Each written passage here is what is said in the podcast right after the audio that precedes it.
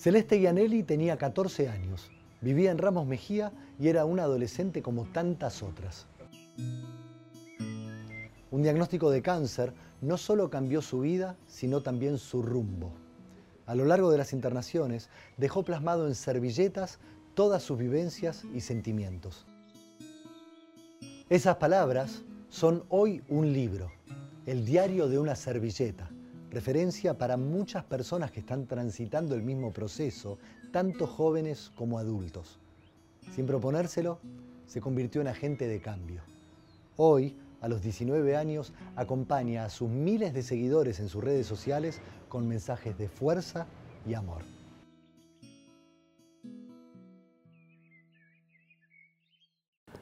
Celes, ¿cómo estás? Bien. Un gustazo conocerte. Igualmente. ¿Cuántos años tenés? 19.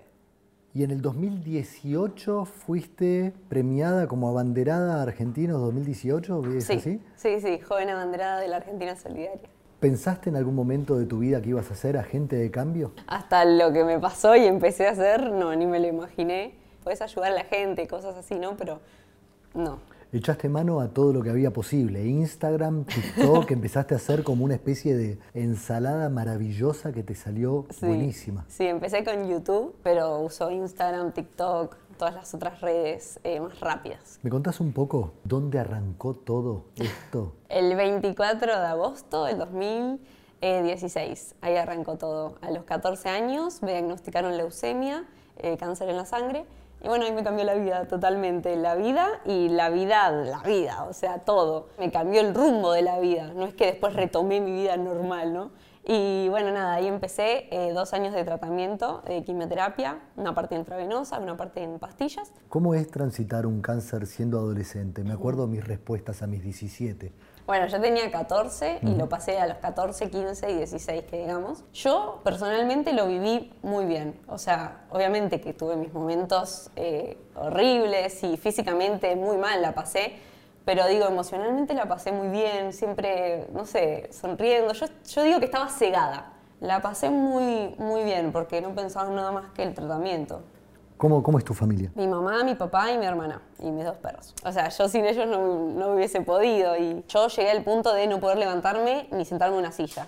No podía estar así yo sola, entonces es como que dependía de ellos, literalmente.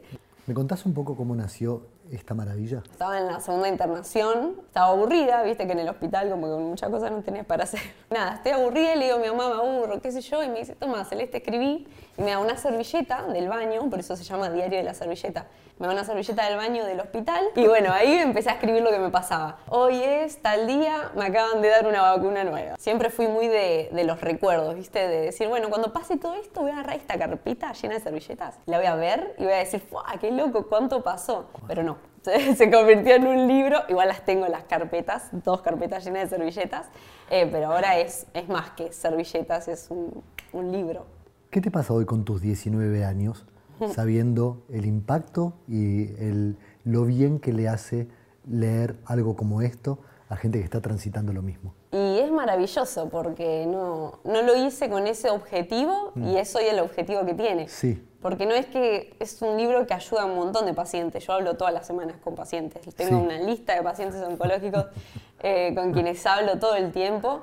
Y, el libro ellos pueden ver el día a día de alguien más, ¿no? Claro. Hay pacientes que conocen a otros, pero hay pacientes que están solos en su habitación, y más con lo del COVID, están solos y no conocen a nadie más. Y es como que ver a alguien más que pasó por lo mismo, es como, bueno, no estoy solo, no estoy sola, y alguien más vivió lo mismo. El mismo idioma, ¿no? Como nosotros conocemos el idioma ese. Y, nada, es re lindo saber que, que, tiene un propósito más allá de poder leer un libro, realmente sirve, le sirve a las personas en la vida. Sí.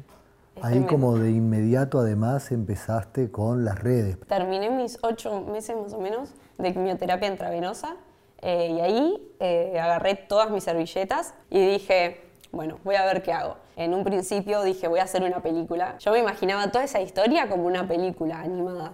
Y dije, la voy a hacer película. ¿Animada? Sí, porque es una historia que no solo cuento yo, sino que cuentan los componentes de la sangre dentro de mi sangre luchando con la quimio, con el cáncer. Sí, perfecto. Bueno, y esa, la portada es una plaqueta, que es uno de los componentes más importantes que tenemos, que es quién cuenta todo ahí adentro. y, ahí terminé mis siete meses de quimioterapia. agarré las servilletas, agarré lo que tenía acá y salió diario de la servilleta. Y bueno, después el tema de las redes, también empecé ahí, apenas salí de lo más fuerte que digamos, empecé a, a darle consejos a otras personas, cómo atarse el, el, pañuelo, cosas con los corticoides, cómo es vivir con corticoides, todo como comedia, ¿no? Usando la comedia, el recurso del humor y mostrarle a la gente lo que me iba pasando, cómo me hinchaba toda la cara, las ganas que tenía de comer, ventajas y desventajas de estar pelada, cosas así que yo dije, bueno, esto le va a servir a alguien más. Sí. No me imaginé que iba a llegar a lo que ¿No te imaginaste que había tanta gente a la que le iba a servir? No, ni, no, no, no lo pensé. Y ese es el mensaje también, que sí. es un momento de la vida, no sí. es eterno, es un sí. momentito que hay que pasar, que no es fácil, pero se pasa. Y, y, después viene lo mejor. Me incomodaba bastante a mí cuando me preguntaban, ¿te enseñó algo la enfermedad? Pero ahora entiendo por qué querría la gente saber. ¿Qué aprendiste? ¿Qué te dejó? Un montón de cosas. Pero si tengo que destacar algo, a valorar la vida y a valorar lo simple de la vida. O sea, valorar, ya, lo quiero demostrar. O sea, mm. esto, o sea, no lo podía hacer. no, no podía. Soy re llorona. Olvídate, yo también. no podía sí. tomar agua o comer. Y, y aprendes a valorar lo simple, a respirar, a estar, a vivir. No, no a las grandes cosas. Obviamente que soy re soñadora y eh, tengo unos sueños gigantes, pero valoro ahora. Sí, también después se pueden pasar grandes cosas. Obvio, sí. es disfrutar eh, los grandes momentos y los chicos. A mí me encantaría preguntarte qué consejo le darías. Un adolescente recibe hoy un diagnóstico de cáncer, de, de, de cualquier cáncer, el que sea. Le diría que, que si ya de por sí es una parte difícil de la vida, que le ponga una sonrisa para que sea más liviano, porque eso ayuda un montón. A veces acá esto te juega mucho. Y nada, que viva el día a día, que disfrute el día a día como todos, que disfrute hoy, que viva hoy, que no se preocupe por lo que la cabeza le dice que va a pasar mañana. ¿Cómo son tus días hoy? Eh, a partir de escribir este libro empecé a escribir más y descubrí que me gusta escribir. En realidad siempre me gustó crear historias, me gustó el cine, siempre me gustó todo eso eh, desde que soy re chiquita. Y, y, en esto es como que descubrí que lo podía seguir haciendo, que lo podía hacer, ¿viste? Porque salís del colegio y es como, tenés que estudiar una carrera universitaria ya, eh, es la Yo presión. pensé que eso se había acabado. No, o sea, salís del colegio es como que tenés esa presión, la Sí, gente te presiona sí. y bueno, es entendible, ¿no? Yo nunca me hubiese imaginado decir, bueno, voy a luchar por esto, ¿no? Como que, no sé, sabía que, que en mi interior iba algún día a llegar al cine y hacer esas cosas, pero no sabía cómo, no lo estaba ejercitando. Al contrario, era una chica deportista, de to- otra vida. Y a partir de esto descubrí que me gusta crear, escribir, y, y bueno, lo empecé a hacer. Estoy escribiendo libros eh, que voy a sacar, estoy viajando con ese libro, eh, hablo con los ¿Fuiste a pacientes. Catamarca? Sí, fui ¿Estuviste recién. en Catamarca? Sí, en Belén de Catamarca estuve. Maravilloso. ¿Cómo fue la experiencia? ¿Cómo, No, es, no. ¿Cómo es sentarse frente a niños y adolescentes a decirles, esta soy yo, esto es lo que me pasó? Lloré. Ah. Bueno, sí, sí. Fue tremendo porque fue la primera presentación física, que digamos, presencial, ¿no? Porque Sí. por la pandemia todo lo que hice con el libro fue virtual, no pude ni presentarlo.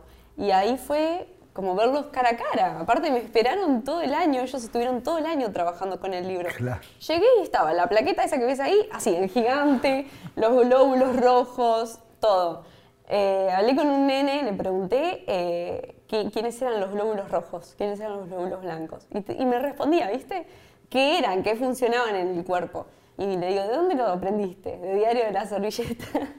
y bueno, nada, es como re lindo saber que no es un, un libro que te quedas con la historia, sino que tiene algo más allá, es educativo. Bueno, lo declararon como de interés social, educativo y, y cultural en Belén y en Catamarca al libro. Y es lo que pude ver en toda la experiencia. Tiene mucho sentido que vos hayas escrito un libro como este, pero además es maravilloso ver que lo acompañás y que haces lo que este libro hace, que es sanar, enseñar, educar, acompañar, sobre todo acompañar. bueno, las situaciones pasan, ¿no? Las cosas difíciles pasan. No veo que, que, esto haya sido por algo, ¿no? Como que me pasó para que después tenga que ayudar. No, o sea, me pasó, no sé por qué, porque no tiene explicación, pero puedo sacar algo bueno de esto y transformarlo para que a alguien más le sirva a mí lo que me, lo que me pasó. O sea, como decíamos recién, yo di el mensaje de poder tomar agua y ser feliz a otras personas que nunca experimentaron no poder tomar agua. Y es como, no hace falta que a vos te pase, sino que, bueno, yo lo viví y te doy esto que aprendí. Y así todos, ¿no? Tenemos para aprender de los demás. Es un honor muy grande conocerte. Gracias.